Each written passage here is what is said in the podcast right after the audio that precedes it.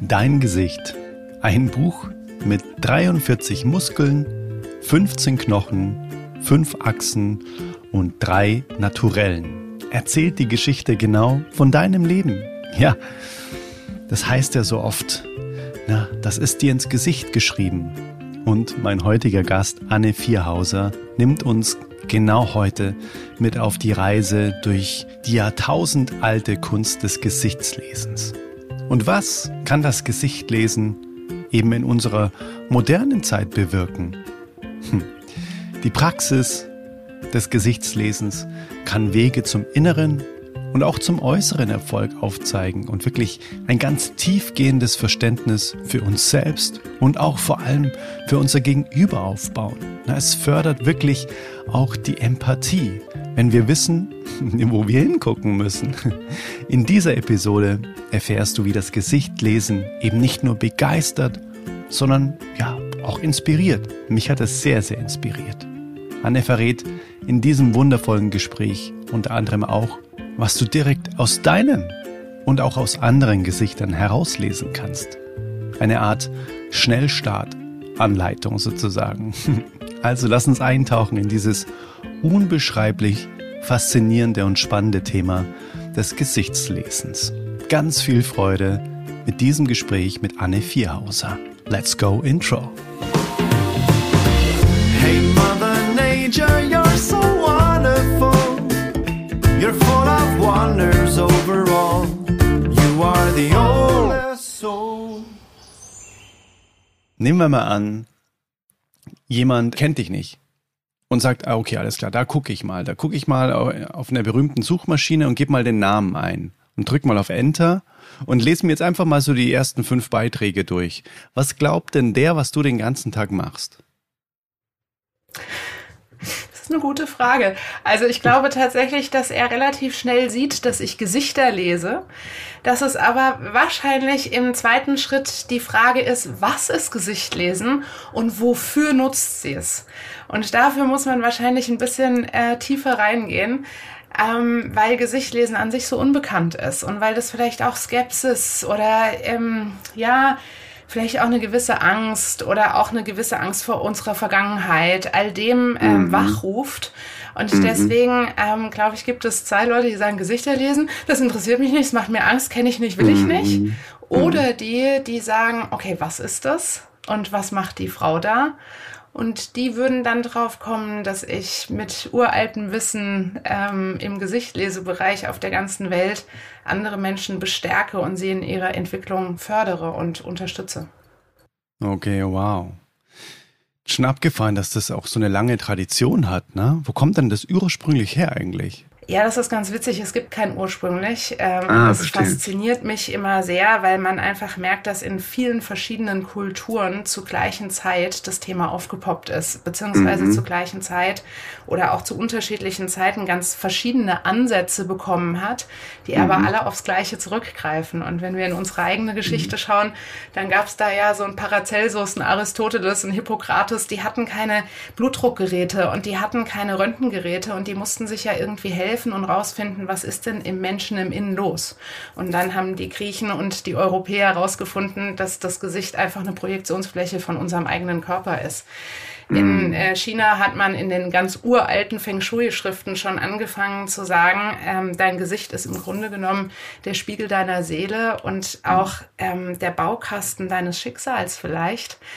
Ähm, mhm. und man kann erkennen, welche Energien sind in dir, welche Potenziale sind in dir, welche Chancen und Risiken sind in dir. Und dann haben die ayurvedischen, die Inder, die haben gesagt, okay, wir sollten in der ayurvedischen Medizin oder wir können äh, mit Hilfe des Gesichtlesens die ayurvedische Medizin besser verstehen. Also haben die auch angefangen. Und die äh, Südamerikaner, die haben gesagt, ähm, wir wollen wissen, wie das mit der Leidenschaft und der Partnerschaft funktioniert und haben dann auch Blickwinkel aufs Gesicht gefunden. Und letztendlich, tatsächlich steht es schon in der Bibel geschrieben, ähm, es gibt es in allen Hochkulturen und sie gucken alle ein bisschen unterschiedlich auf den Menschen, aber immer mit dem Werkzeug des Gesichtes.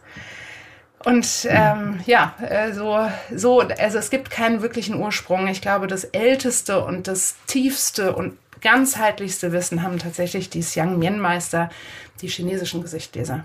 Mhm. Und wie ist es in dein Leben gekommen? Gab es da so einen Schlüsselmoment, wo du, keine Ahnung, jetzt mal gesagt hast, okay, ich habe das Gefühl, ähm, mein Partner lügt mich die ganze, Zeit an, die ganze Zeit an. Ich möchte es jetzt mal genauer wissen. Ich beschäftige mich mal damit oder keine Ahnung was. Was willst du denn, die lange oder die kurze Geschichte? also ich habe genug Zeit.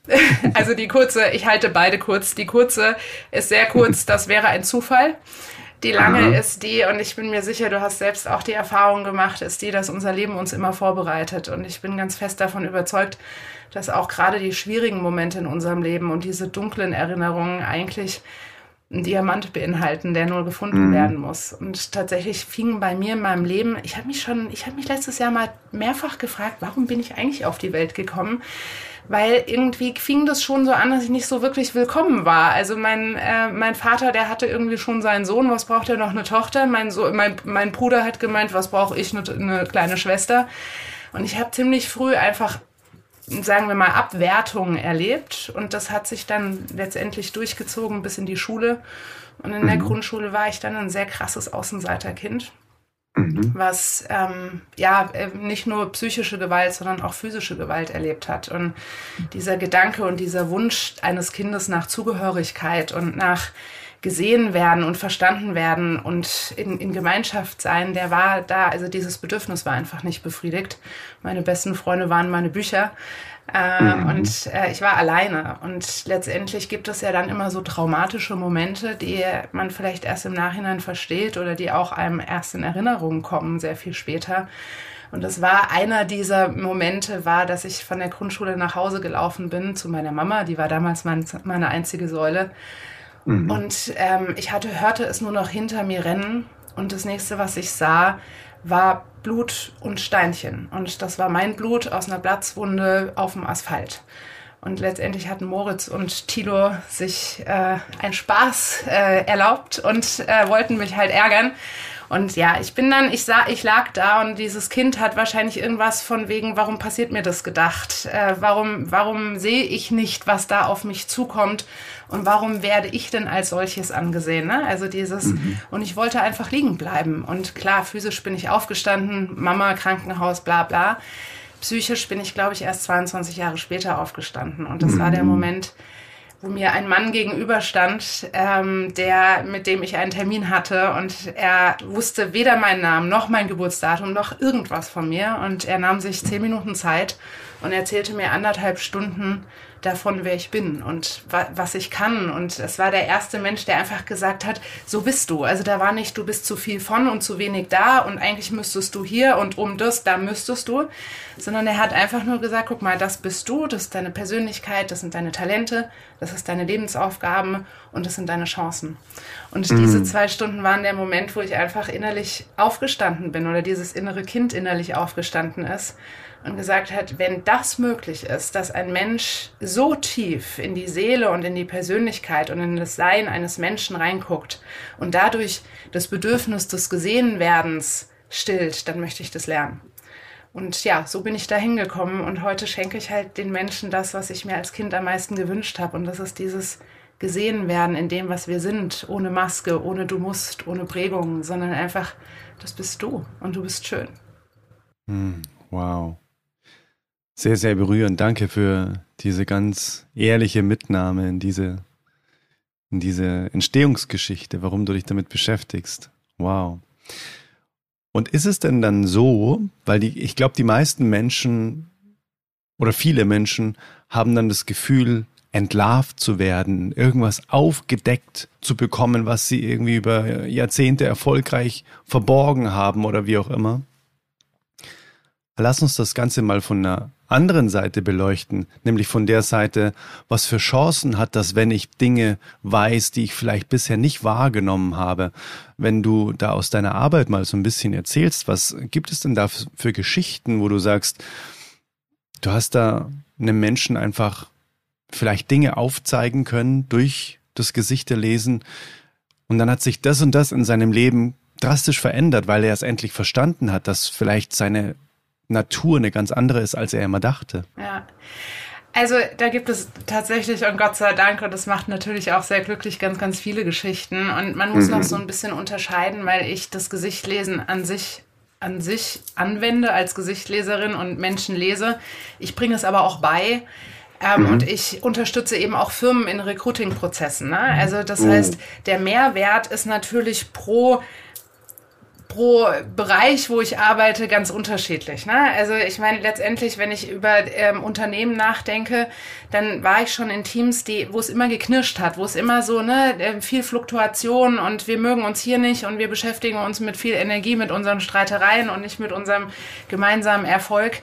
Und da kannst du mit Gesicht lesen Brücken bauen, weil du im Gesicht eben mhm. siehst, wie arbeitet ein Mensch am liebsten, wie ähm, verhält er sich im Team, welche, ähm, ja, welche Pausen oder welche Energielevel braucht er, ne? Ist er lieber alleine oder ähm, braucht er Struktur oder ist er eher ähm, ne, derjenige, der nach Energien arbeitet? All das, das siehst du im Gesicht. Wie ist sein mhm. Teamverhalten? Ist das ein Mensch? Es gibt so viele Menschen, die unbedingt aus ihrer Prägung raus denken, in erster Reihe zu stehen und Uga Uga Chef zu sein und hart sein zu müssen und mh.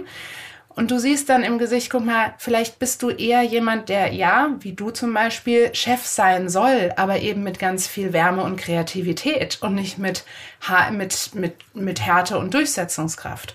Oder wie viele Menschen gibt es, die dann auch in Burnouts laufen, die Chef sind, weil man sagt, man muss Chef sein und dann erst ist man erfolgreich, die mhm. aber eigentlich lieber in zweiter Reihe arbeiten und unter dem Druck der Öffentlichkeit total kaputt gehen. Ne? Und so kannst du das, letztendlich gibt es so viele, ich habe schon so oft festgestellt, dass die wahren Visionäre in unserer Welt, die also laut Gesicht Visionäre sind und Träumer sind und aus diesen Träumen Visionen machen sollen, dass die zum Beispiel tatsächlich gehäuft bittererweise in Finanzämtern zu finden sind. Warum? Ah, Weil sie kriegen als Kind gesagt, Träume sind Schäume, du musst was Richtiges lernen und sie werden nie unterstützt da drinnen, dass sie eigentlich die Visionäre und die Zukunftsgestalter dieser Welt sind.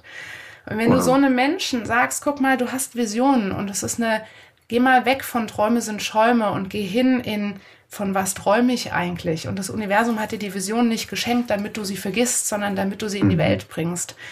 Da kannst du unklar, also ich könnte dir tausend Geschichten erzählen, naja, 500 vielleicht, die einen Switch in den Menschen machen. Dann gibt es Menschen, die kommen zu mir in die Seminare und sagen, ich will lernen, Gesichter zu lesen. Und ich sage halt, bevor du andere Menschen liest, ist es eine gute Idee, dich selbst zu lesen. Und bevor mhm. du andere Menschen bestärken willst, bestärk erstmal dich. Wenn du mhm. andere Menschen in ihrem Sein unterstützen willst, dann sag ja zu dir. Und ganz oft sitzen die Menschen dann da und sagen, Anne, ich wollte doch nur Gesicht lesen und du hast mein Leben verändert, weil ich mhm. mein eigenes Gesicht gelesen habe. Mhm. Und dann gehen die Leute auf einmal andere Wege, die ich sage nicht, die gehen alle in den Millionenerfolg, weil das ist ja auch nicht der Erfolg für jeden, sondern sie haben eine Idee davon, wie ihr Leben aussehen könnte, wenn sie es so leben, dass es sie keine Energie mehr kostet, sondern dass es Energie bringt und diese Energie dann mm. auch für andere Menschen zur Verfügung stehen. Mm, das fühle ich sofort, wie sich das anfühlt. Das ist sehr gut, weil ich kenne beide Seiten. Ich kenne eben die Seite, wo man sich denkt, wow, Gott, nicht schon wieder ein Tag. Und dann kenne ich eben genau die andere Seite, so Gott sei Dank wieder ein Tag. Ja, und das ist, weißt du, du, wir hatten vorhin drüber gesprochen, du hast auch entschieden, ähm, drei Monate woanders zu verbringen, mhm. weil es deine Energie ist. Und das ist, das ist tatsächlich auch etwas, was man dir in deinem Gesicht ansieht, dass du zum Beispiel die, wenn ich das darf, Bitte. Ich ja. jetzt einfach mal. Du hast zum Beispiel die Talentlinie der Welt. Und ein Gesichtleser, ein chinesischer Gesichtleser würde dir sagen, gehe ähm, reisen und finde da deine, deine, deine Erfahrungen und deine Erlebnisse und deine Energie. Und oh. deswegen, weißt du, wie viele Menschen in unserem Alter oder auch älter oder jünger mhm. sagen, nein, ich kann sowas nicht machen. Und wenn dir dann jemand aus deinem eigenen Gesicht vorliest und sagt, überleg doch mal, ob es nicht eine Variante wäre, mhm. dann ist es eine Einladung für eine Tür ins Glück. Ja. Ob du die gehst oder nicht, ist natürlich deine ja. Entscheidung, ne? Ja, sowas führt dann auch dazu, dass du dir andere Fragen stellst. Voll. Da, da stellst du dir dann nicht mehr die Frage so, ähm, ja, geht das oder geht's nicht, mhm. sondern du stellst dir dann die Frage, wie könnte es gehen? Äh, das ist Voll. eine ganz andere Frage. Ja, total. Und ich weiß noch, als ich damals, also Talentlinien, ich habe es gerade angesprochen, als ich damals mein eigenes Reading hatte, da hatte ich irgendwie neun Talentlinien oder so genannt. Es gab, es gibt 26, ist auch wurscht. Und ich habe mir mhm. die aufgeschrieben. Und ich habe einfach, Talentlinien sind Energiekreise. Wenn wir unsere Talente mhm. leben, und das haben wir ja auch nicht gelernt, das zu machen, was uns leicht fällt. Ne? Es heißt ja immer, es muss schwer sein, du musst dein Geld hart verdienen, es muss sich irgendwie schwer anfühlen, wenn ich arbeite. Aber Talentlinien sind dafür da, sie zu leben, weil wenn du deine Talente lebst, kriegst du Energie. Wenn du deine Talente mhm. ähm, nicht lebst, dann kosten sie dich Energie. Mhm. Und ich hatte damals meine neuen Talentlinien bekommen und habe sie mir aufgeschrieben und habe mein komplettes Leben danach ausgerichtet und habe gesagt, okay, das, das und das möchte ich in meinem Leben integriert haben. Mhm. Und aus dieser Entscheidung raus hat sich mein Leben wirklich um 180 Grad gedreht. Mhm. Krass. Aber nur, weil ich auf einmal nicht mehr das gemacht habe, was Papa von mir wollte, VWL mhm. studieren, BWL studieren, harte Businessfrau zu sein, sondern mhm. weil ich das gemacht habe, was aus meinem Innersten kommt. Und dadurch mhm. scheint mir die Sonne ein bisschen aus dem Popo, auch im verschneiten ja, Dresden. Möchtest du mal so ein Beispiel von Talentlinien nennen? Also was bedeutet denn zum Beispiel eine Talentlinie? Was könnte das denn sein, dass es nicht so nebulös ist, sondern dass man ganz konkret sich was vorstellen kann? Also es gibt zum Beispiel Talentlinien, ähm, zum Beispiel die Line of Creativity. Das sind Menschen, hast du auch, äh, das sind Menschen, die äh, einfach sehr kreativ leben sollten, die Lebenskünstler sind. Die sind vielleicht nicht so in die Rituale und jeden Tag das Gleiche gehen sollen, sondern sich zutrauen sollten und sich erlauben sollten, die Farbe, die sie sich wünschen, auch wirklich ins Leben zu holen. Ne? Viele sagen mhm. immer, nee, nee, ich kann nicht malen, aber ich glaube, du weißt viel besser als ich, äh, was Kreativität alles bedeuten kann. Mhm. Ähm, das ist zum Beispiel eine Talentlinie. Ne? Also ich sage nicht, mhm. du bist das Talent für den neuen Picasso, sondern mhm. ich sage, schau doch mal, wie du Kreativität in dein Leben bekommst und wie du dich mhm. vielleicht von den ein oder anderen Ritualen, die dich blockieren, frei machen kannst, um. Das ist zum mhm. Beispiel. Mhm. Dann gibt's eine, eine andere Talentlinie, die heißt Line of Analyze. Das sind Menschen, die sehr, sehr gut mit Relationen und Analysen umgehen können, die da natürlich irgendwie ähm, ja ein Talent und eine Gabe dafür haben. Jetzt kann man und jetzt guckt man die ganzen Talentlinien, die ein, Mensch hat. Wenn jetzt zum Beispiel Analyze und Creativity zusammengehen, ist es das anderes als Analyze und Mind, der Verstand, die Wissenschaftler, die Philosophen unter uns. Mhm. Und so bastelt sich das Schatzkästchen des Menschen zusammen, mhm. was dir dann irgendwie, ich sag mal, einen Werkzeugkoffer gibt was mhm. nicht heißt, dass du so bist und nichts anderes machen kannst, sondern was ein Angebot und eine Einladung ist, mal zu gucken, ob du darauf resonierst. Ja, so ein möglicher Fahrplan, so, ne? Also man, man kann ihn mal ausprobieren. Genau. Ob sich's besser anfühlt, ne? Es ist ja, ich glaube, wichtig ist da auch dieses, dieses Irreversible mal rauszunehmen. Richtig. Okay, wenn ich mich jetzt dafür entscheide, dann ist mein Leben quasi statt lila, ist es jetzt quasi für immer grün und dann kann ich mich nie mehr umentscheiden. Ja, äh, voll. Mhm. Und das ist, das ist ja auch so ein Vorwurf, der dem Gesichtlesen immer oder immer oft gegeben wird, so du kategorisierst Menschen. Und das ist, ich mhm. glaube, wenn man tief reinschaut, ist es eigentlich das Gegenteil, sondern du erlaubst Menschen die Vielfalt ihrer selbst zu sehen. Und das ist keine Kategorisierung. Jedes Merkmal im Gesicht ist letztendlich ein kleines Mosaiksteinchen. Und ein mhm. Mosaikstein alleine ist ja nichts wert. Letztendlich mhm. wird der, der, der Wert des Mosaiksteinchens durch das Bild, das Gesamtbild festgelegt. Mhm. Und wenn ich diese Mosaiksteine mit Liebe, was total wichtig ist, weil man muss den Menschen lieben und mit Sachverstand verbinde, dann wird halt dieses Bild draus. Und dann ist es keine Schublade und keine Kategorisierung mehr, sondern ein einzigartiges und ja, ein einmaliges Bild, was es sonst nicht nochmal gibt. Ja, so schön. Ja. Du hast schon gesagt, also es gibt quasi Talentlinien. Gibt es noch irgendwas Markantes, auf was du sofort guckst, wenn du einen Menschen siehst? Die Talentlinien sind tatsächlich ein ganz kleiner Bereich von dem, was man im Gesicht ah. so sehen kann. Und die zeigen mhm. sich tatsächlich auch nicht als Linien, sondern letztendlich sind sie eine Zusammenfassung von ähm, dem, was du im Gesicht siehst. Ne? Also wir schauen uns im Grunde genommen alle Merkmale im Gesicht an. Es gibt 64 verschiedene Augenbrauenformen. Dann gucken wir uns okay. die Relation an. Wie ist die Oberlippe zur Unterlippe? Dann ne, die chinesischen Gesichtleser lesen tatsächlich Muttermale. Wir gucken ah. uns die Haare an. Wir gucken uns die Hautbeschaffenheit an. Auch den mhm. kompletten Körperbau. Ne? Der ist natürlich zweitrangig, weil wir reden über das Gesicht lesen. Mhm. Aber das spielt schon auch eine Rolle. Ähm, und daraus ergeben sich dann halt ganz, ganz viele Informationen. Und wofür mhm. du diese Informationen nutzt, das ist deine Entscheidung. Und ich nutze sie eben für die Potenzialentfaltung, für die Bestärkung und die Entwicklung von Menschen du kannst es auch für mhm. was anderes benutzen. Also da ist auch jeder Gesichtleser so ganz in seinem eigenen Thema. Es gibt Menschen, die eher in den Profiling-Bereich gehen und sagen, ich gucke mhm. mir den Menschen an und schaue, warum er handelt, wie er handelt ähm, mhm. oder ob er so gehandelt hat, wie man glaubt oder nicht. Ne? Da, da gibt es ganz viele Möglichkeiten, dieses Werkzeug des Gesichtlesens zu benutzen. Mhm.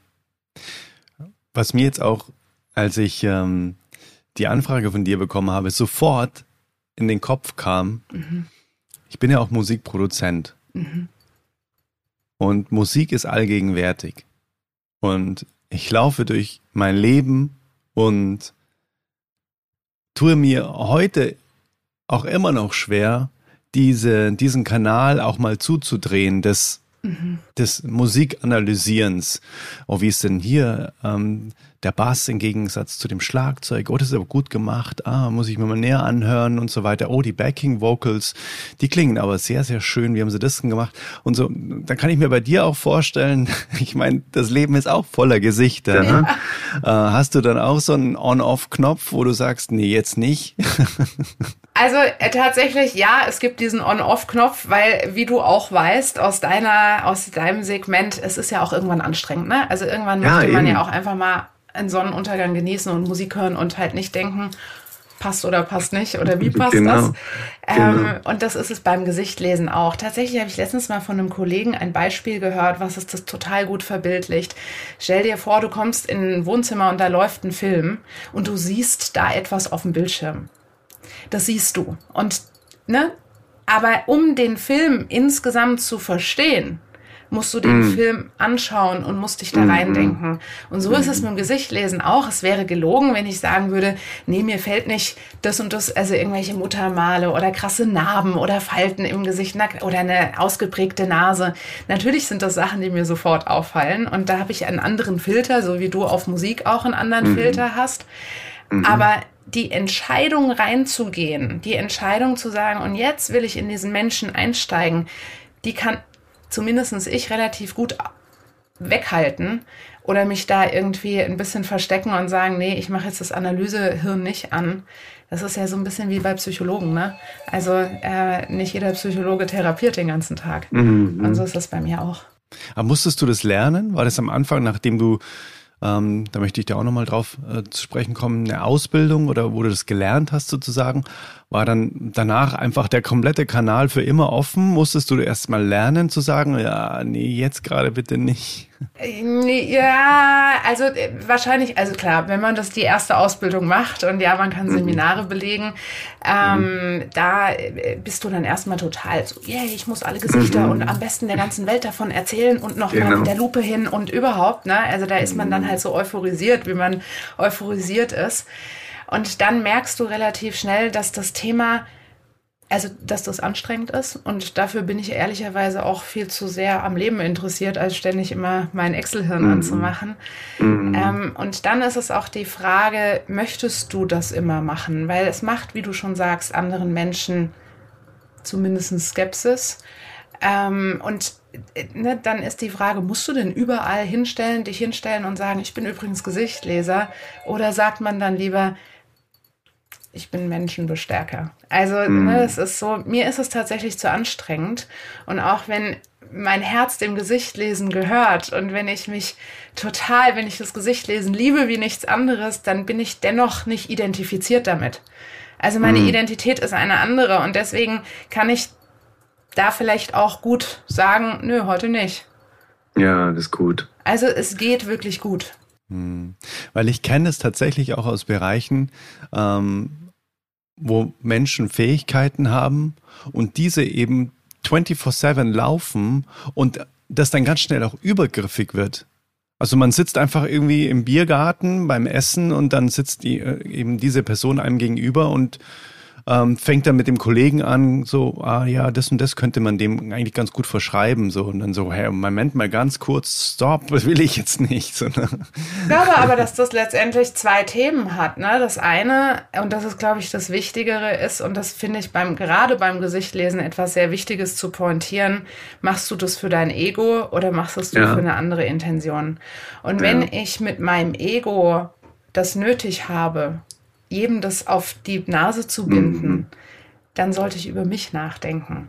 Ja. Und wenn ich als Gesichtleser oder als Coach oder als Therapeut, was auch immer, nicht in der Lage bin, mich zurückzuhalten, dann sollte ich noch mal kurz in die Eigenreflexion gehen, was der Hintergrund davon ist. Und da zum Beispiel schule ich meine, meine, meine Teilnehmer von meinen Seminaren auch drauf, zu sagen, machst du das jetzt gerade, weil dein Ego einfach sagen will, Uga, Uga, ich weiß was und du mhm. weißt was nicht und ich ähm, erhebe mich über dich, um dir zu zeigen, wie toll ich bin? Oder machst du das mit dieser Liebe für den Menschen? Ja. Zwei komplett unterschiedliche Intentionen, warum ich was mache. Aber verführend, ne? Also das ja, ist so, ja. also mhm. letztendlich klar, jeder, ich glaube, dass die, die, die Grenze ist so fließend, ne? weil mhm. jeder will natürlich sich so zeigen, was er am besten kann. Ja. Und wenn du dann nur dich darüber identifizierst, ja, dann musst du ja mhm. übergriffig sein. Mhm. Lass uns mal auf den Punkt kommen mit dem, wie hast du angefangen, das zu lernen und wie bist du an den Punkt gekommen, dass du es auch anderen beibringen darfst? Ja, da hat das Leben mich, also tatsächlich äh, glaube ich, dass ähm, an vielen Stellen das Leben irgendwie einen Fluss anfängt fließen zu lassen. Und äh, tatsächlich hatte ich damals mein eigenes Reading, das hatte ich zum Geburtstag geschenkt bekommen. Ähm, und das hatte mir eine Frau zum Geburtstag geschenkt, die nur ganz kurz in meinem Leben war. Ich weiß auch gar nicht Ach, warum und wie. Also es ist eine ganz. Doch, jetzt weißt du warum. Voll. Ich, also ich kann dir bis zum heutigen Tag nicht erklären, was weltlich passiert ist. Ich kann mhm. dir aber sagen, ich weiß, dass sie ein Wegweiser in meinem Leben Leben war und mir dieses Reading geschenkt hat. Und dann war ich eben so mhm. begeistert und so ähm, ja berührt von dem und habe tatsächlich auch eine Zeit lang für meinen eigenen Meister oder den, den Ausbilder gearbeitet und habe für ihn mhm. ähm, Seminare verkauft.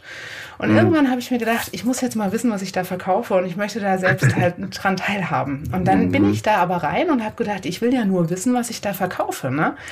Und hatte ja was ganz anderes vor. Ich wollte mich mit was ganz anderem selbstständig machen und dann dann habe ich ab dem ersten Seminar gedacht, wow, ich will mehr davon.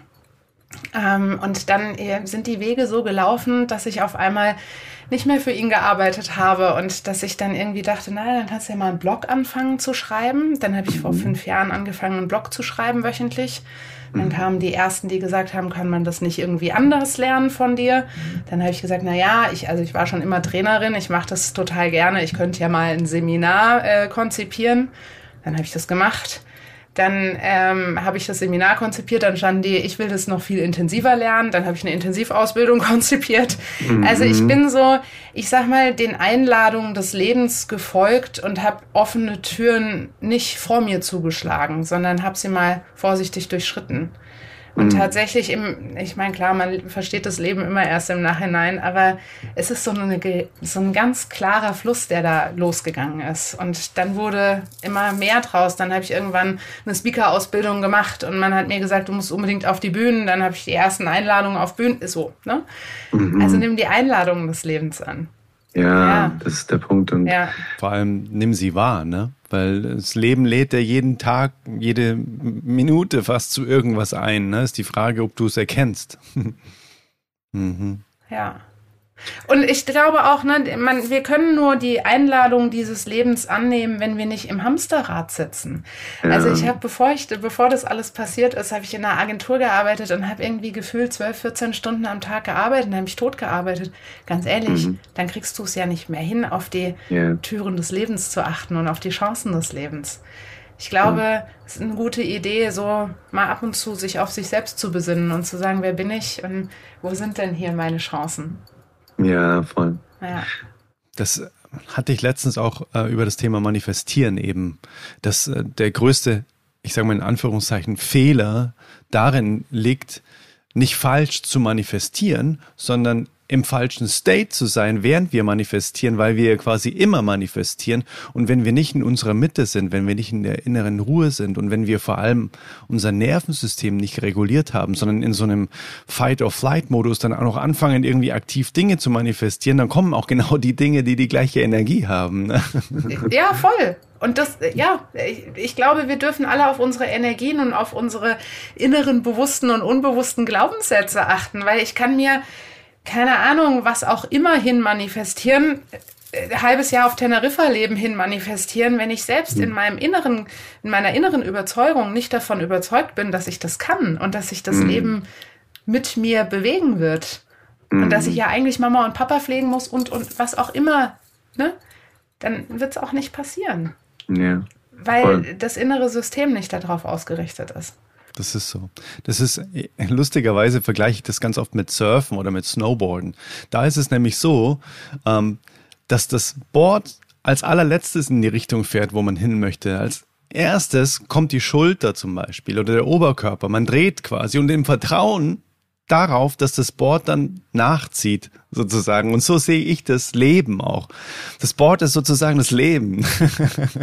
und, und dieses, ich muss erstmal vielleicht auch mich wagen, mich erst zu bewegen, bevor ich mitgezogen genau. werde. Ne? Also genau, das ist nämlich ja. so ein schönes Bild, so dieses, ja. du musst in die Welle und vertrauen und nicht das Board kümmert sich um dich. Genau, richtig, ganz genau, weil das Board fährt dann auch noch selbst für ein paar in dem Fall jetzt vielleicht Millisekunden oder so, ähm, während du dich schon gedreht hast, fährt es ja trotzdem noch geradeaus weiter und kommt dann erst mit einem mit einer kleinen Verzögerung in die Richtung, in die du willst. Und also ich habe noch nie gesurft, ich wäre glaube ich auch nicht gut drille. das ist ein mega schöner Vergleich, muss ich mir ja. merken. ja, ja, also das äh, ist, das kommt mir immer wieder, wenn ich dann auf dem Brett stehe, denke ich mir so, oh, wie geil ist es, den Moment abzupassen drauf zu vertrauen, dass da unten das jetzt dann auch schon irgendwann nachzieht. Und weißt du, ich finde, was, was ich auch so schön finde, weil tatsächlich hole ich mir meine Lebensweisheiten oder meine Lebensbildbrücken, nenne ich es mal, vom Radfahren, vom Rennradfahren. Mhm. Und ich glaube, mhm. also weißt du, also ich stelle oft fest, und du tust es gerade auch, dass bei dem, was wir am allermeisten lieben, wir anfangen, das Leben zu verstehen. Ja, ist so. Also ob das jetzt das Board und die Bewegung ist oder ob es der Berg ist, der ähm, irgendwie bewältigt wird. Also weißt du, da gibt es so viele, wir finden die Parallelen aus dem, mhm. was wir lieben, für unser mhm. ganzes Leben. Total. Und deswegen ist es ja eine gute Idee, das zu tun, was wir lieben. Ah, so schön. Was mir natürlich auch sofort in den Kopf schießt, ist, kannst du das bei dir selbst auch? Also kann man bei sich selbst auch Gesicht lesen? Ja, also letztendlich muss man natürlich sagen, ich habe ein Gesicht wie jeder andere. Ich kann ein Foto von mir machen und kann das lesen. Und ich glaube, ein guter Gesichtleser sollte das auch. Ähm, mhm. weil sonst ist es ja, also ich kann nicht ja sagen, ich sehe es bei dir, die Wahrheit deines Lebens und ich selbst mache die Augen vorm Spiegel zu. Ähm, ich glaube tatsächlich, dass ähm, das Selbstlesen einer der schwierigsten Dinge ist, neben das glaube ich. Genau, neben dem Lesen von mhm. Menschen, die ich liebe. Das geht auch nicht. Ja, das, das glaube ich, ja. Also, weil du hast halt eine ganz eigene feste Meinung von dir. Und wenn du dann etwas liest, dann sagst du, ja, da bin ich die Ausnahme. Das ist bei mir nicht so. Ja, nee, also, oder man liest dann halt, also so diese, diese bereitschaftlich, ganzheitlich auf sich neutral zu gucken und sich zu überlegen, was würde ich dir jetzt sagen, wenn du mein Klient wärst. Ja. Es ist total schwierig. Ich habe es tatsächlich mhm. mal gemacht. Ich habe sehr lange dafür gebraucht, weil es mich auch total emotional gemacht hat glaube ich. In beide Richtungen. Ne? So, okay, mhm. was mein, was erzählt mir mein Gesicht über meine Geschichte?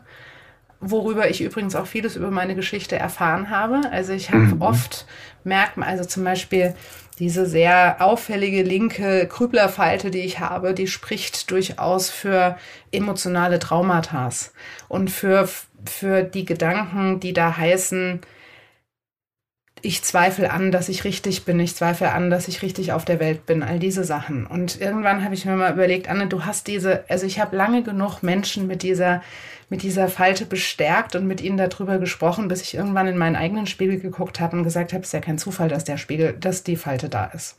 Mhm. Und dann bin ich forschen gegangen und ich hatte eine Idee von was das alles kommt und eine Idee, so Umrisse, nebulöse Umrisse. Aber erst durch die Falte habe ich dann wirklich hingeschaut und bin dann eben auch zu Coaches gegangen und habe es aufgearbeitet und wow. entblockiert. Und diese Falte ist auch übrigens weniger geworden. Die ist immer noch extrem, aber die ging mal bis hoch zur Stirn oder bis hoch zum Haaransatz und inzwischen ist sie nicht mehr so dolle. Also das heißt, mir kann, es geht, es geht in beide Richtungen. Mir kann mein Gesicht Dinge verraten, die ich vielleicht vor mir selbst geheim halten will. Ah, wow. Und ich glaube, erst wenn ich selbst wahrnehme, wie da, was das bedeutet, kann ich auch jemanden anderen mit Verantwortung und achtsam lesen. Ja. Weil die Erfahrung in meinem eigenen Gesicht zu sehen, vielleicht guckst du da mal hin, vielleicht ist das eine Blockade für dich. Und was mhm. steckt denn dahinter? Das verunsichert ja erstmal und macht Angst. Natürlich. Und wenn ich diesen Prozess in mir kenne, dann kann ich ja auch mit meinem Gegenüber ganz anders umgehen. Mhm. Und das ist der Grund, warum ich zum Beispiel von meinen Intensivausbildungsschülern erwarte, dass sie sich selbst lesen und das eine, mhm. eine Aufgabe ist, die ich, die ich dann auch feedbacke. Aber es ist total schwer. Mhm. Gibt es denn sowas wie äh, so absolute Basics, sage ich mal, die du ähm, vielleicht sogar hier in dem, in dem Podcast jetzt mitgeben kannst, so, hey, guck dich das nächste Mal im Spiegel an und achte mal auf diese drei Dinge oder sowas. Oder ist es zu naiv gedacht, wo du sagst, ja, das wäre schön, aber das ist viel zu komplex? Nee, das ist total schön gedacht, weil Gesicht lesen, ich vergleiche das immer mit so, du kannst anfangen mit zwei Puzzleteilen. Wenn du kleine Kinder hast und ein Baby hast, dann gibst du ihm zwei Puzzleteile. Wenn es acht ist, dann hat es vielleicht 20, naja, schon früher 20 Puzzleteile, aber 100 Puzzleteile. Und umso mehr wir uns mit Puzzeln beschäftigen, umso höher wird die an, werden die Anteile des Bildes, aber es bleibt das mhm. gleiche Bild. Also das heißt, es ist vielfältig und es ist facettenreich, aber man kann mit großen Puzzlestücken anfangen. Und mhm. was ich total spannend finde ähm, und auch wirklich ein Lifehack ist, ist, dass mhm. die Gesichtleser sehr intensiv die linke und rechte Gesichtshälfte unterscheiden. Mhm. Das habe ich gerade gemerkt, ja, als du bei dir selbst mit der mit der Falte das erklärt hast, weil das ist die selektive Wahrnehmung, ehrlich gesagt. Die wäre mir im Leben nicht aufgefallen wenn du es nicht erwähnt hättest. Äh, das ist sehr freundlich von dir. Ich freue mich, dass du meine Falten nicht siehst. nee, aber weißt du, explizit einfach so, ja, hier links. Ach so, nur, ja. Also okay, wow. Ja. Das, weißt du, was ich meine? Ja. Dass, dass, das so, dass das so eine, dass das so eine, ich sag mal, Schlagseite hat. Äh, das im Leben nicht. Ja, äh, ja, das, das ist dann natürlich so ein differenzierter Blick, den man sich als Gesichtleser genau. aneignet. So, nee, ist es genau. nicht nur die Zornesfalte, sondern die Zorn, also die Falten hier zwischen den Augen gibt es über 60 Stück nach Form, nach Moment, wo ist sie, äh, wie, wie kommen sie zusammen und all diese Dinge. Ne? Also das heißt, das ist natürlich dann ein differenzierter Blick und du weißt auch, wenn du beim Straßenmusiker stehst, ob der was kann oder ob er nichts kann. Ne? Also ja, ja. das ist so, ja, also das lernt man dann ziemlich einfach. schnell. Ja, und auch genau. dieses, und jetzt gucke ich dahin, um mhm. es für mich greifen zu können. Und nochmal zurück zu links, rechts. Also das ist mhm. tatsächlich auch einer der Grundregeln. Ähm, ich weiß jetzt bei dir nicht, weil bei Zoom dreht sich das ja, aber im Normalfall gucken. Das hier 80, ist rechts bei mir. Ja, ja, also du bist nicht gespiegelt. Ähm, mhm. Aber in, also das geht am besten, wenn man persönlich sich trifft. Die allermeisten mhm. Menschen, also laut einer Studie über 80 Prozent, schauen bei einem Menschen auf die rechte Seite. Ach, krass. Und die rechte Seite ist eigentlich beim Gesichtlesen und man kann es auch medizinisch mit Schlaganfällen vergleichen, ist die Seite, wo es um Ratio geht, um ähm, das Sein im Außen, um das Männliche, um das Kriegerische. Ne? Also auf meiner rechten Gesichtsseite zeige ich, was zeige ich das Gesicht, was ich gerne im Außen sein möchte. Meine mhm. linke Gesichtshälfte ist mit meinem rechten Gehirnhälfte verbunden und da ist das Zentrum für Gefühle, für Emotionales, für die Innenschau. Und für die Tagebuchseite. Ne? Also es ist so die Träumerin in uns, der weibliche mhm. Anteil in uns. Und wenn wir uns aneignen, uns einfach mal anzuschauen, wie sieht denn deine linke und rechte Gesichtshälfte aus, dann spüre ich, und da brauchst du gar kein Gesichtleser zu sein, sondern nur dich einmal drauf einzulassen, mit einer Empathie Adjektive zu finden, zielorientiert, weich, verletzlich, ängstlich, ne? einfach das mal so aufkommen lassen. Mhm. Und dann kannst du, wenn du das siehst, bei Menschen sagen, ah, guck mal, der ist auf öffentlicher Seite total zielstrebig und hart und auf der linken Seite sehnt er sich nach Zweisamkeit oder nach Gemeinschaft. Und dann siehst du diesen Unterschied. Und wenn du dir um, umgewöhnst, dass du nicht mehr auf die rechte Seite eines Menschen, sondern auf die linke Seite eines Menschen guckst, dann erhöht sich deine Empathie, ohne dass du was dazu tust. Weil du also auf die von ihm linke Seite, oder? Also quasi schon wieder auf die rechte Seite. Äh, äh ja, genau. Also Gesichtleser ja, okay. sprechen immer äh, ähm, aus der Perspektive des, des Gesichtes, was gelesen wird. Okay. Ja, verstehe. Also die okay. linke Seite, mhm. da wo unser Herz ist, vielleicht kann man sich ja. da merken, Herz, mhm. Emotionen, mhm. Gefühl innen, sehe mhm. ich im Grunde genommen die ähm, emotionale Seite eines Menschen und auf der rechten Seite sehe ich die rationale Seite. Mhm. Und äh, dadurch kann sich schon, also, äh, und das ist wirklich faszinierend an alle Hörer, probiert es mhm. mal aus, legt mal ein Blatt Papier über die eine Hälfte und nimmt das Blatt Papier auf die andere Hälfte und guckt mal. Es mhm. kann wirklich sein, dass euch zwei verschiedene Menschen gegenüberstehen. Mhm. Was übrigens gar nicht schlimm ist. Also da, da braucht man auch gar nicht entsetzt zu sein. Es gibt fast keine symmetrischen Menschen auf der Welt, ähm, sondern einfach nur wahrnehmen und äh, wow, mal spür, sofort ja, mach das. Abend. Es ist so spannend. Mach das auch gerne mal mit mhm. anderen Menschen. Ja. Äh, und das ist so, das macht so viel aus und das berührt auch total. Also wenn du dann auch mhm. dich selbst mal anschaust, denkst du so, okay, was ist mit mir gerade los? Was macht mich traurig? Was macht mich zornig? Was ist im Innen nicht so, wie es im Außen vielleicht sein soll oder umgedreht? Mhm. Das ist also, und das ist tatsächlich ein Lifehack, der ähm, uns dabei hilft, Menschen besser zu fühlen und Menschen mit Menschen empathischer umzugehen. Worum es mir am wow. Ende des Tages geht. Also Innen- und Außenschau sind sozusagen einfach wirklich in den Gesichtshälften abzulesen dann, ne? Ja, und dann wow. kannst du ja weitermachen, ne? Also, keine mhm. Ahnung, du wirst es ziemlich schnell entdecken. Die allermeisten, auch ich, haben auf der, ich zieh mal meine Brille auf, ich weiß gar nicht, Du siehst bei mir wahrscheinlich, dass mein linkes Auge, also das hier, ähm, viel größer ist als das rechte. Ah, mhm. Und das heißt mhm. einfach, dass ich auf der linken Seite emotionaler, offener, ja, vielleicht auch feinfühliger bin und auf der rechten Seite eher in die Ratio und in die Zielorientierung gehe. Weil kleine Augen, das ist vielleicht noch ein zweiter Tipp, wenn mhm. ich einen Menschen mit sehr kleinen Augen habe, dann sind das erstmal Menschen, die sehr rational überprüfen und äh, die mhm. aus rationalen Augen auf die Welt schauen. Wenn ich einen Menschen mit großen Augen habe, dann ist das, groß, das, das Tor zur Seele ein großes. Mhm. Das heißt, ich komme... Viel Lichteinlass so, ne? Genau. Wie, und, genau. Bei der ich, Kamera. Man kommt schnell auf die Bedürfnisse Bedürfnisse und auf die Emotionen, mhm. an, die, an das Seelenleben eines Menschen. Und umso größer die Augen sind, desto emotionaler ist ein Mensch. Und desto mhm. kreativer ist er übrigens auch. Also Kreativität zeigt sich mhm. noch an anderen Stellen. Aber das ist zum Beispiel etwas, wenn ich jemanden mit kleinen Augen ähm, frage, wie geht's dir und was ist dein tiefstes Erlebnis und was fühlst du gerade, dann wird er dich wahrscheinlich angucken, wenn er fremd ist und mhm. sagen, what?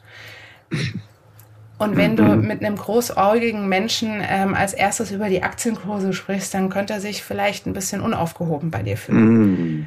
Oh, wow. Und so gehst du halt immer weiter, ne? Also dann guckst du nach den so Augen, schön. guckst du nach dem Mund, guckst du nach allem und irgendwann hast du dieses, ja, wenn du willst, 600-teilige Puzzlespiel, okay. wo es dann halt ein wow. bisschen genauer wird. Wow, ist das krass. Ja. Das ist so schön zu wissen. Äh, ich habe das auch mal gelernt von dem ich glaube, es war Kurt Tepperwein, der hat mir das, glaube ich, mal gesagt. Und zwar kann man das ja auch auf den ganzen Körper übertragen. Nämlich, wenn man einfach nur die Botschaften des Körpers mal wahrnimmt, dass man das auch links und rechts unterscheidet. Links, Schulter links. Okay, ich kann irgendwas im Innen gerade nicht ertragen. So, ne?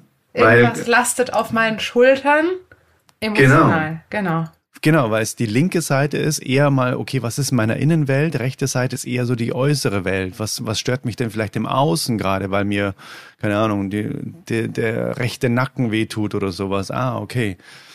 Es ist sehr spannend, dass, dass das auch immer wieder ähm, auftaucht. Ne? Wir haben es ja auch in der Medizin, ne? wenn wir jetzt irgendwie über äh, mal auf äh, Schlaganfallspatienten schauen, dann gibt es ja die, die ähm, nicht mehr reden können, nicht mehr rechnen können, ähm, die Sprache nicht mehr beherrschen, all die, die sind, äh, wenn du genau hinguckst, rechtsseitig gelähmt, weil sie linksseitig im Hirn geschlagen sind. Unser Hirn ist mit unserem Körper über Kreuz verbunden.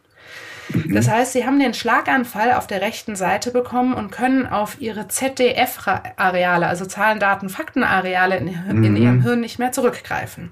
Mhm. Dann gibt es Menschen, da war zum Beispiel mein Vater einer davon, der hat durch seinen Schlaganfall jegliche Empathie und jeglichen Umgang mit anderen Menschen verloren, konnte mir aber noch meine Buchhaltung erklären und konnte ganz leicht reden, aber konnte sich nicht mehr integrieren, weil und konnte auch keine Freude mehr spüren, konnte gar nichts mehr, weil das emotionale Hirnareal, die rechte Gehirnhälfte bei ihm getroffen war.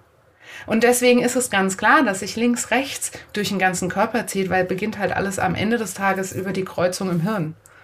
Wow. Ja. Richtig krass. Ja. Da muss ich auch mal ehrlich gesagt so ein bisschen aus eigenem Interesse nachrecherchieren, weil mein Vater ist auch an einem Schlaganfall gestorben und er war dann noch ein oder zwei Tage war er noch am Leben. Da muss ich mal muss ich mal nachrecherchieren, was es denn für eine Gehirnhälfte war letztendlich. Also es geht relativ leicht, weil meistens ist die Lähmung von einem Schlaganfall immer nur einseitig und da wo ja, ja, genau. die Lähmung war, also, ne, du kannst das bei einem Schlaganfallspatient, also aus mhm. Sicht des Körperlesenden und des Gesichtlesenden, mhm. guckst du dir einen Schlaganfallspatient an, mhm. siehst, an welcher, an welcher Seite er gelähmt ist, ob jetzt mit irgendwie, mein Vater hatte eine Spastik im Arm, ne, also mhm. das ist ja dann ganz unterschiedlich, aber die Lähmung war linksseitig. Mhm.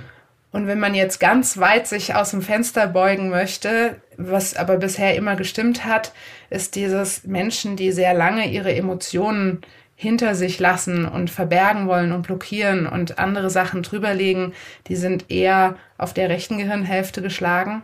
Und andere Menschen, die zu sehr ne, ähm, die Ratio ähm, vielleicht überanstrengen oder überlasten, die werden dann linksseitig ge mhm. geschlagen. Was dann sich ausdrückt mit einer Lähmung auf der rechten Seite, wenn sie links. Ah, okay. Mhm. Also man kann, das ist das, was äh, Kurt Tepperwein macht, der übrigens auch ein, mhm. ein Buch über Gesichtlesen geschrieben hat. Ach, ähm, dieses psychosomatische letztendlich, ne? weil unser Körper macht ja nichts anderes als das, was unsere Seele fühlt. Ja. Also, und deswegen ist es ja auch so logisch, dass wir im Gesicht und am Körper so vieles über einen Menschen erfahren mhm. können, wenn wir ihn liebevoll anschauen wollen. Voll. Und was ich jetzt bei dir so in einem kleinen Nebensatz herausgehört habe, was ich aber mega spannend finde, ist, dass unser Gesicht ja auch immer die aktuelle Spielstandsanzeige ist. Bedeutet, es kann sich, es verändert sich ja auch, wenn im Innen sich was verändert, wie du eben mit deiner Falte gesagt hast, die war mal so und ist jetzt ganz anders, ne? Weil du quasi die Themen innen angeguckt hast. Ne? Genau, also unser Gesicht verändert sich unser ganzes Leben. Also mhm. tatsächlich, ich finde das immer wieder ein krasses Beispiel, was mir keiner glaubt, wo ich aber sage, doch, guck's doch einfach mal nach, da gibt's Bilder mhm. dazu. Ähm, die Angela Merkel hat in ihrer Kanzlerzeit ihre Nase im Laufe der Kanzlerzeit von der Länge her halbiert in ihrem Gesicht. Was? Ja. Äh, und wow. jetzt sind wir uns, glaube ich, beide einig, dass sie sich nicht operieren lassen hat. Ja, Aber sie hat, man, man erkennt an der Nase Merkmale für Arbeitsweisen, für Teamverhalten, für ne, die eigene Durchsetzungskraft. So, ich sag mal, die Nase ist der Wirtschaftstresor ähm, im Gesicht.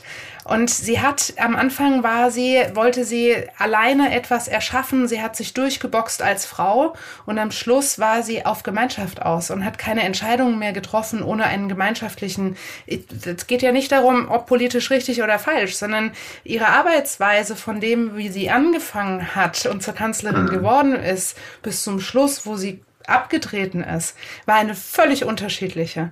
Und dadurch hat sich die Relation ihrer Nase im Gesicht verändert. Es hört sich total spooky an, ist aber so. Wow. Krass, ne? Das ist richtig krass. Oder mein, mein ähm, Gesicht, also ich bin nicht Angela Merkel, aber das ist zum Beispiel auch etwas, was ich nachweisen kann, seitdem ich Gesichtleserin bin und seitdem ich in einer sehr glücklichen Beziehung bin, hat sich, und ich auch auf Bühnen stehe und viel darüber rede, hat sich mein, Bund, mein Mund in der Breite verdoppelt. Also ich habe ja heute einen ziemlich extremen, also viele sagen, du hast einen ganz schön großen Mund. ähm, der war ganz klein. Ach, krass. Und klar, jetzt darfst du, äh, wenn du darüber nachdenkst, ähm, dein Mund und deine Augen, das ist auch das schnellst veränderlichste im Gesicht, mhm. besteht ja am Ende nur aus Ringmuskulaturen oder mhm. formt sich durch Ringmuskulaturen. Ne? Also das weißt du auch, wenn du einem Freund gegenüber sitzt, der kriegt einen Anruf und der kriegt eine schlechte Nachricht, dann siehst du das innerhalb von Millisekunden, dass sich was in seinem Gesicht verändert hat. Und wenn du mhm. jetzt keine Ahnung, 20 Mal am Tag Liegestützen machst, dann sieht dein Körper auch anders aus, als wenn du es nicht tust. Wenn du in mhm. deinem Leben dich zurückziehst, mit niemandem redest und die, die, die, den Mund zusammenkneifst, sieht der anders aus, als wenn du viel lächelst, wenn du viel redest und diese Muskulatur benutzt. Es mhm. ist am Ende so logisch eigentlich, ne? Ja, natürlich. Mhm. Aber man denkt da halt irgendwie nicht drüber nach und denkt sich, ja, ich sehe so aus wie meine Eltern. Aber na klar kriegst du was von deinen Eltern mit genetisch, mhm. aber wie du damit umgehst und wie dein Umfeld dich formt und deine Prägungen dazu beitragen und du die Mischung von deinen Eltern irgendwie für dich mit all dem, was drumherum ist, nutzt, das ist total unterschiedlich. Und mhm. deswegen, nein, du siehst nicht nur so aus, weil deine Eltern so aussehen, mhm. sondern weil du dein Leben so gestaltest, wie du es tust. Ja. Wow, so wertvoll. So wertvoll. Und ich bin mir sicher, da sind jetzt viele dabei, die sagen, okay, krass, das interessiert mich. Es äh, ängstigt mich vielleicht auch ein bisschen, weil ich weiß, okay, ähm, da könnte ich mich eher mal lang aufgeschobenen Themen widmen müssen, was sehr, sehr gut ist im Leben. ähm, wie wäre denn da der beste Einstieg? Was ist denn da? Gibt es da so ein Einstiegsseminar von dir, wo man einfach mal hingehen kann, was einen Tag dauert oder wie ist das denn? Also ähm, ich habe irgendwie äh, das Ziel gehabt, ganz vielen Menschen auf ganz unterschiedliche Art und Weise das Gesichtlesen nahezubringen und vorzustellen. Deswegen gibt es auch viele verschiedene Möglichkeiten. Mhm. Ähm, grundsätzlich gebe ich einmal im Monat ein Webinar, wo ich einfach in die Welt des Gesichtlesens äh, mal einführe für anderthalb Stunden. Da kann man einfach mhm. mal gucken. Dann kann man natürlich ein eigenes Gesichtsreading machen. Das ähm, ehrlicherweise weniger bei mir, weil ich einfach ganz wenige Termine frei habe. Aber ich mhm. habe ein, sieben, ein, siebenköpfiges Team. Da mhm. kann man sich mal gucken, ähm, so was, was sagt denn mein Gesicht? Ne? Oder mhm. aber man sagt, okay, ich will das lernen, weil ich mhm. an meiner eigenen Entwicklung, an meinen eigenen Talenten interessiert bin oder eben auch daran interessiert bin, meine Coachingleistung noch zu erhöhen oder noch mir noch ein Werkzeug dazu zu holen oder ein Werkzeug dazu mhm. zu holen, was mir meine Coaching-Möglichkeiten schneller möglich macht. Also mhm. ähm, dann kannst du anfangen, ein Seminar, das Einstiegsseminar bei, bei mir zu machen, Talente und Potenziale im Gesicht erkennen. Und das ist mhm. zweieinhalb Tage. Ansonsten bin ich auf Instagram. Ich habe eine Face-Reading-Community gegründet. Ich habe einen YouTube-Kanal. Also mhm. je nach Angst und Skepsis und mhm. äh, ich mag Videos, ich mag, äh, ich mag Text, ich mag Instagram kann man auf ganz vielen verschiedenen Ebenen sich antasten, ohne gleich den Blick in sein Gesicht wagen zu müssen. Sehr, sehr gut. Verlinken wir auf jeden Fall alles in den Show Notes. Ganz, ganz fantastisch. Und ich würde dir jetzt voll gerne zum Abschluss noch zwei äh, Fragen stellen, die ich in meinem Podcast stelle. Und zwar die erste Frage, die nenne ich so den Magic Snap. Das heißt, wenn du einmal mit dem Finger schnipsen könntest oder du kannst es ja, aber dann stell dir vor, danach passiert unmittelbar etwas in der ganzen Welt. Sei es in den Köpfen der Menschen, sei es irgendwas physisches, in der Natur, wie auch immer, wo du sagst, das würde deinem Wertesystem den krassesten Boost überhaupt geben und das würde dann eine Welt auch kreieren, wie du sagst, das wäre schöner als jetzt gerade, vielleicht sogar keine Ahnung, was ich in zwei Tagen dazu sagen würde, wenn ich über die, über die Frage ein bisschen tiefer nachgedacht habe. Ähm, mhm. Was mir sofort in, in den Kopf schießt, ist Menschen einen magischen Spiegel vor Augen zu halten. Und zwar einen Spiegel, in dem sie für fünf Minuten nur das sehen, was ihre Potenziale sind, was ihre mhm. Rohdiamanten in sich sind, was ihre Talente sind, was warum, was, welche Rolle sie in dieser Welt einnehmen können, um sie zu einem helleren Ort zu machen. Also mm. dieser Spiegel soll sie in den fünf Minuten einladen, Ja zu sich zu sagen. Und wenn ich mm. nämlich Ja zu mir und meinem Innersten sage, dann kann ich auch zu meinem Gegenüber Ja sagen. Weil wenn ich in Freiheit bin, dann kann auch jemand anderer in Freiheit sein. Und ich bin felsenfest davon überzeugt, dass aus dieser, aus diesem Ja zu sich selbst und aus dieser Freiheit Frieden entsteht. Und ich glaube, die braucht unser, das braucht unsere Welt ganz dringend. Mhm. So schön, dass du sagst, dass der Frieden im Außen auch immer im Frieden im Innen beginnt oder mit dem Frieden im Innen. Ne? Mhm. Ja, und wenn ich aufhöre, mich zu fragen, warum ich denn so bin und nicht so und nicht ständig sage, warum bin ich so leise oder egal, ne? Ähm, dann, ja, dann ist das irgendwie ein Anfang von einem Ja zu mir und damit ein Ja zu der Welt. Das ist so schön. Ich habe das Gefühl, die Quintessenz von dem, was du machst, ist auch, so wie es ich jetzt wahrnehme, nicht, wie kann ich mich verändern, um möglichst gut in diese Welt zu passen, sondern wie kann ich mein Leben so anpassen, dass es ideal zu mir passt. Ne? Genau so ist es. bin und ja. Und damit keine Energie kostet und damit Energie für das, die Gemeinschaft da ist. Ne? Also ich sage immer wieder, es geht nicht darum, dass ich ähm, irgendwie Uga Uga sagen möchte und, und es geht nur um dich, aber ich bin überzeugt davon, wenn es, wenn wir uns den Raum geben, wenn wir uns an erste Stelle in unserem Leben stellen, dann dürfen auch alle anderen an erster Stelle in ihrem Leben stehen. Ja. Und dann ist es ein Ausgleich. Dann geht es nicht mehr um, ich muss aber und du musst jetzt aber. Ja. Sondern du so darfst schön. und ich darf. Ja. So schön. Richtig schöne Antwort. Ich danke dir. Die letzte Frage lautet: Das Lieblingsgefühl der Anne. Und zwar, wenn du dir das vorstellst, du hast so deinen obligatorischen perfekten Tag vor dir. Und du machst dann an diesem Tag Dinge. Was sind das für Dinge, die dein Lieblingsgefühl hervorrufen? Also erstens, was ist so dein Lieblingsgefühl, wo du merkst, so, oh, wenn das kommt, das ist unglaublich, das, ähm, da freue ich mich jedes Mal wieder drüber, wenn ich das habe. Und was sind das für Tätigkeiten oder für, für Dinge, die du tust? Um dass das zuverlässig kommt? Ich liebe diese Frage und ich äh, wundere mich gerade über mich selbst, aber tatsächlich ähm, aus gegebenen Anlass und äh, würde zu weit führen. Aber tatsächlich ist, glaube ich, das allerliebste Gefühl und das ist ein bisschen missverständlich, weil es religiös behaftet ist. Ich meine es aber gar nicht religiös, ist Ehrfurcht. Und zwar mhm. Ehrfurcht, wenn wir in die Emotionsforschung gehen, bedeutet eigentlich, ich sehe etwas Großes Mhm. und nehme dieses große, wahnsinnig schöne, wahnsinnig eindrucksvolle, in welcher Form auch immer wahr und akzeptiere für mich, dass ich Teil davon bin. Mhm. Also das ist, wenn man in die Emotionsforschung geht, äh, eigentlich die Definition von Ehrfurcht. Ähm, mhm. Und das ist, das kennt man, das wirst du kennen, ähm, von wahnsinnigen Naturerlebnissen. Also du hast einen krassen Sonnenuntergang und du hast einfach das Gefühl, du willst weinen. Dann ist mhm. das meistens Ehrfurcht. Oder du siehst einen krassen Sportler, der ähm, gerade irgendwie, keine Ahnung, einen Triathlon gelaufen ist, weiß ich nicht was, und er kommt ins Ziel, dann weint man. Das ist Ehrfurcht. Mhm. Oder man steht vor einer Architektur. Und ich habe so oft und vielleicht hat man ab und zu auch Ehrfurcht vor sich selbst mhm. und sagt, ich hätte nicht gedacht, dass ich das schaffe. Mhm. Ähm, und ich habe so oft und ich liebe es, Ehrfurcht vor Menschen zu haben, auch deren Gesichter ich gelesen habe, wo ich sage, es ist so schön, die Größe eines Menschen zu sehen und in einer Reinheit wahrzunehmen und irgendwie mhm. Teil dieses Menschen sein zu dürfen in diesem mhm. Moment zumindest. Es ist total schön, wenn ich mit dem Rennrad auf irgendwelche Berge fahre und ein, ein Alpenmassiv sehe. Dann ist das, also dann bin ich draußen in der Natur. Ja, ich glaube, es ist die Natur mit dem Rennrad oder auch mit dem Mountainbike oder und die Schönheit eines Menschen wahrzunehmen.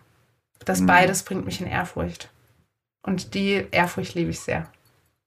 Wow.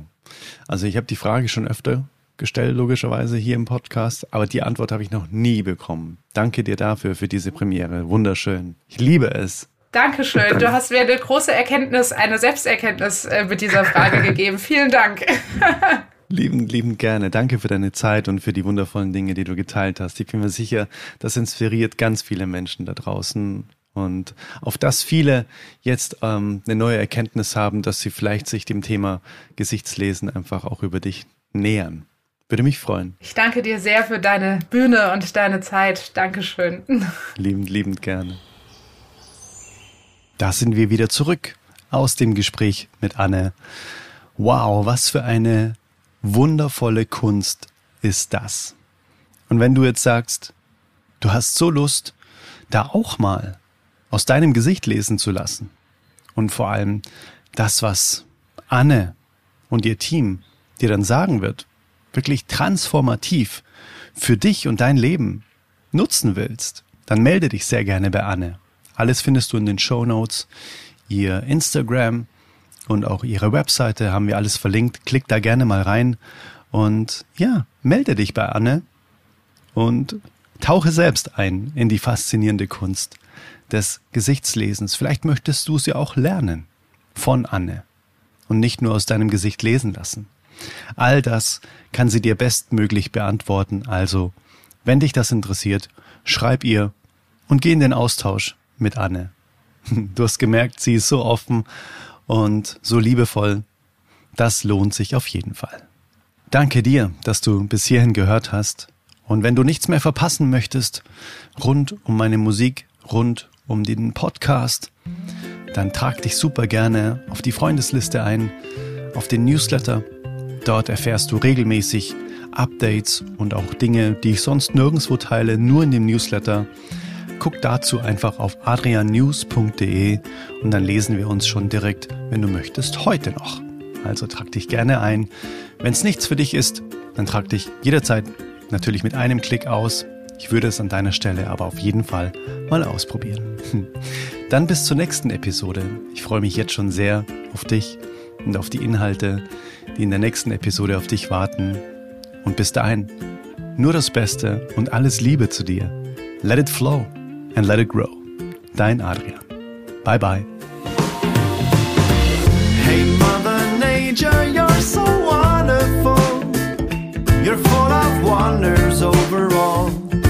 you are the oldest soul.